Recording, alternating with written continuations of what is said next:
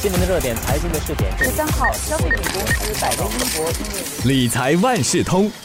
你好，我是九六三好 FM 的德明，欢迎收听理财万事通。今天我们来说说分红保险保费上调要怎么来应对。从七月份开始，保险公司会按照新加坡人寿保险协会的规定，那就是调低分红保险的演示投资回报率预估顶线。那么，刚要购买分红保险的消费者应该注意哪些和回报额以及保费相关的变化呢？在七月之前购买分红保险的受保人会不会受到新规定的影响呢？今天的理财万事通，我就请华为媒体集团新闻中心财经新闻高级记者李慧欣来给大家找答案，和我们谈一谈分红保险涨价背后的原委，还有消费者可以采取的应对策略。慧欣好，张明你好，大家好。首先就请慧欣和大家说一说吧，分红保险究竟是什么？嗯，所谓的分红保险，英文就是叫做 participating insurance。简单的来说，就是我们比较熟悉的，比方说像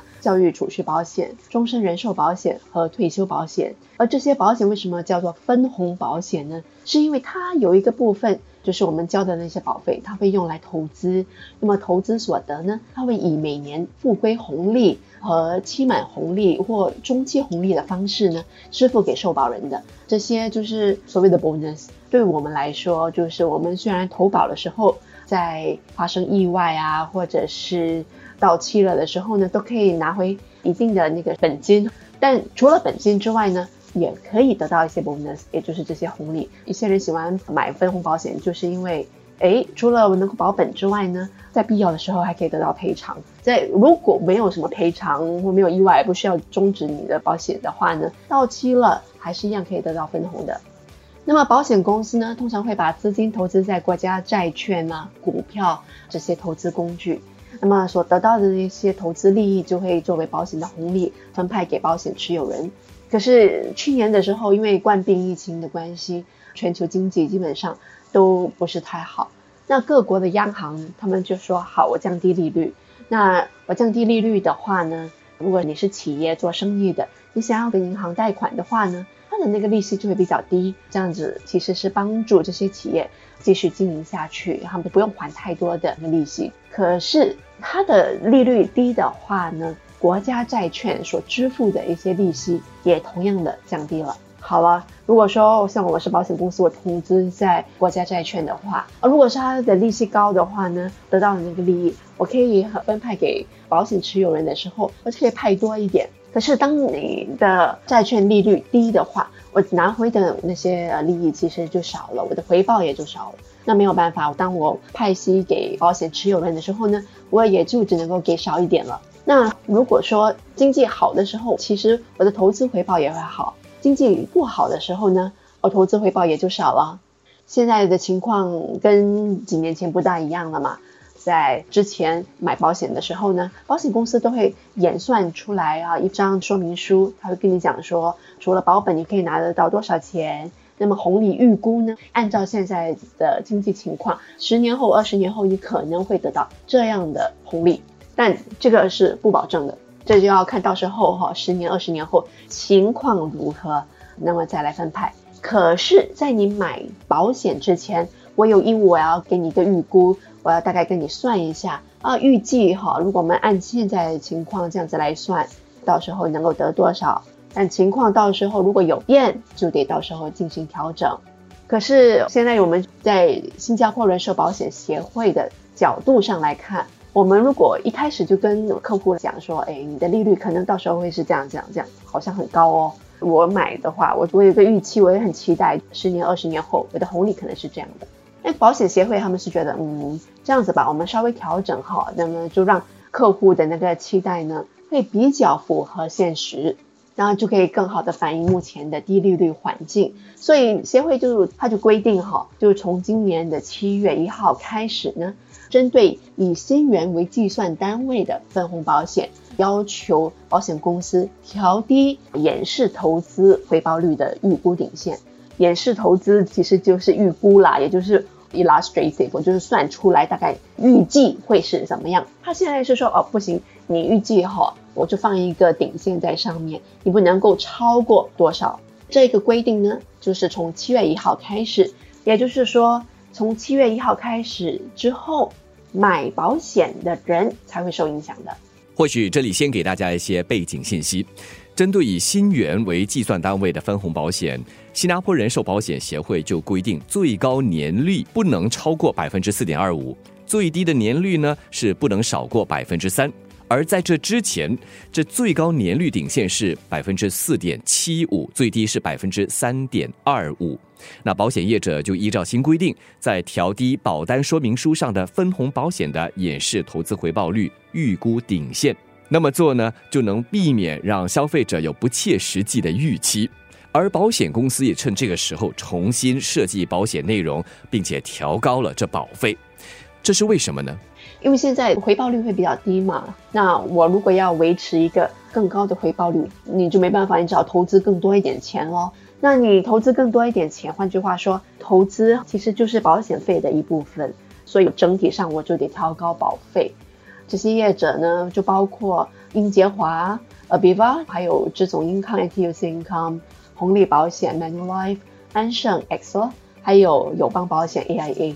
那这些公司已经调高了保险费，不是说我已经买了保险，那么突然间你还要我再加钱？不是的，不是的，只有受七月以后买保险的人才会受影响。如果说你在七月之前就已经买了保险，那么你的申请表已经被公司接受并批准，已经开始投保的话，你是不受影响的，就是你的保费呢就会跟之前是一样的。如果说我们现在这些公司已经起价的话，哈，它涨保费，它到底涨了多少呢？呃，如果我们按相同的投保额，也就是 sum assured 来计算的话呢，每月保费呢会比七月之前调高大概百分之三到百分之十五。接下来要为受保人发问了，对于今年七月前后买保单的这两群受保人，新规定给他们带来一些什么样的影响？那很多人担心，就是说我的红利少了，感到非常的失望吧？那其实不用太过的担心哈，因为分红保险当中呢，有分所谓的保证啊红利和无保证红利，也就是 guaranteed 和 non-guaranteed。那所谓的那个演示投资回报率顶线呢，它主要是影响无保证红利，有保证的那个红利呢，它会照样这样支付。无保证的话呢，它就要根据市场的变化、经济的变化来进行调整的。这个就是到时候你拿到的那个投资回报，可能跟之前预估出来的是不大一样的。然后投资专家他也就是说了，如果七月之前买保单的受保人，你所获得的那个回报率啊，也就是估算出来的回报率会比较高。保险公司一般上会尽量在短期和中期内呢按。之前算给你的回报率支付红利，可是如果你长期来看哈，保险公司还是可能会因为市场下滑而削减红利的，这个就只是一种预测，那很难说，因为接下来十年、二十年后经济可能又复苏了、回弹了，到时候市场可能又恢复了，它也就不削减红利了，这个只是一种专家的预测啦。它主要是说从最坏的打算的话。可能保险公司在长期以后呢，可能会下调它的红利，主要是反映了当下低利率的那个趋势，以保证他们公司的整体财务状况和分红基金的偿付能力。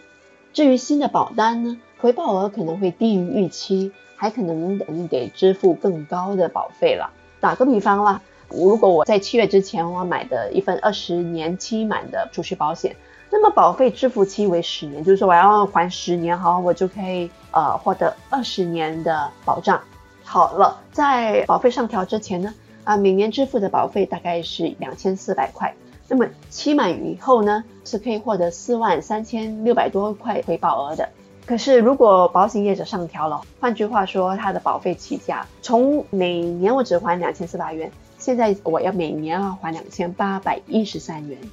那在保费增加了，还有就是延市回报率调低到百分之四点二五之后呢，总回报额我可能会增加百分之二点六。听好哦，我回报额增加哦。可是你要想想，虽然说我回报额增加哦，可是我每年多付的四百多块钱保费，其实是比我回报额还要高的。回报额只增加二点六哦。可是我多付的那四百块钱就不止这个钱哦。所以你看起来好像说回报额增加，但实际上，呃，客户投入的保费比赚取的回报还多。扣除之后，要从净回报额的那个角度来看，实际上你多付的那个你的净回报额其实是比你的保费啊上调之前少了百分之十五点二的。那么消费者他们需要调整这投保策略吗？而且购买分红保险之前，他们还需要注意哪些事项呢？专家表示呢，分红保险的主要作用不是为了投资，而是在人生出现意料之外的事件时。提供一定的金钱保障，那消费者其实不需要担心说保费增加啦，回报率下调，而必须修改你的保险规划，因为一开始你买保险本来就不是为了投资赚钱用的。那么消费者的需求还有他的可承担的那个风险能力呢，其实还是你规划投资策略或者制定财务目标的主要考量。那分红保险呢，对于理财规划其实还是有用的，尤其是只针对投资策略较为保守或者风险承担能力较低的一些消费者。那么专家是建议哈，消费者你货比三家，你选择以最低保费获得最多保证的保险。大家要非常注意的是，这个演示回报率呢，只是一种预测啊，不论之前还是未来购买的保单，说明书内容并不影响。或保证受保人的实际回报，所以它基本上全都只是一个预估而已。当十年、二十年后情况不一样了，经济也不一样，到时候你的回报率可能会有调整的。所以实际回报额受到其他外观的因素影响，这也包括分红基金的表现。所以你在买保险之前呢，最好还是要存好大概三到六个月的应急资金。尤其是在疫情之下，这种不稳定的就业情况之下，你买的理财保险怎样都是要有一些应急资金的。这里还有最后一道问题想问慧心的，那就是市场上也有以投资回报为主轴的投资连结保单，叫做 ILP Investment Linked Policies。想问一问呢，这类保单会不会也受到人寿保险协会这新规定的影响呢？那很多人有点搞不清楚，就是啊，人寿保险呢，为什么也可以投资？啊，那投资连接保单又是怎么一回事？其实这种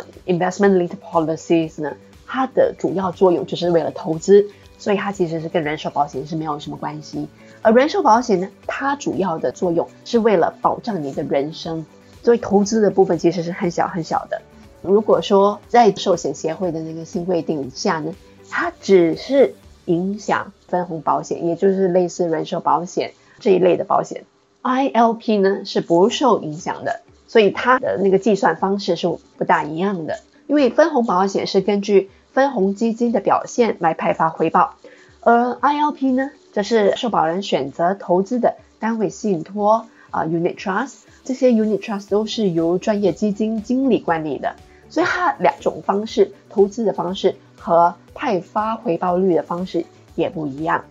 还有你要注意的是哈，ILP 不提供保证现金价值，也就是没有 guaranteed cash value 的，所以它投资回报完全得就得是啊那个单位信托的表现而定。那受保人其实必须承担更高的投资风险。那么虽然说你通过其他的投资工具，比方说买股票啦，或者是单位信托所获得的回报更高，但有些投资者呢，他可能就是真的。觉得我的风险承担能力就是低的，那么我的预算还有就是说，我可以等很久很长的时间才慢慢累积财富，因为我还很年轻。如果是这样子的话啊，那你买 ILP 或者是啊分红保险，其实是完全没问题的。所以主要的建议就是呢，你要选择适合的投资工具来累积财富。我们都说累积财富很重要，那么要选择一个适合的投资工具来达到这个目标。更是重要。今天的理财万事通就为你介绍其中一个，那就是分红保险。邀请华为媒体集团新闻中心财经新闻高级记者李慧欣和大家谈谈分红保险涨价背后的原因，还有消费者要采取一些什么样的应对策略。再次感谢慧欣，我们下期见。理财万事通每期提供你最需要知道的理财与财经知识。如果你想了解更多，可以到早报的 SG 搜索“联合早报财经专栏理财解囊”。我是九六三好 FM 的德明，我们下期再见。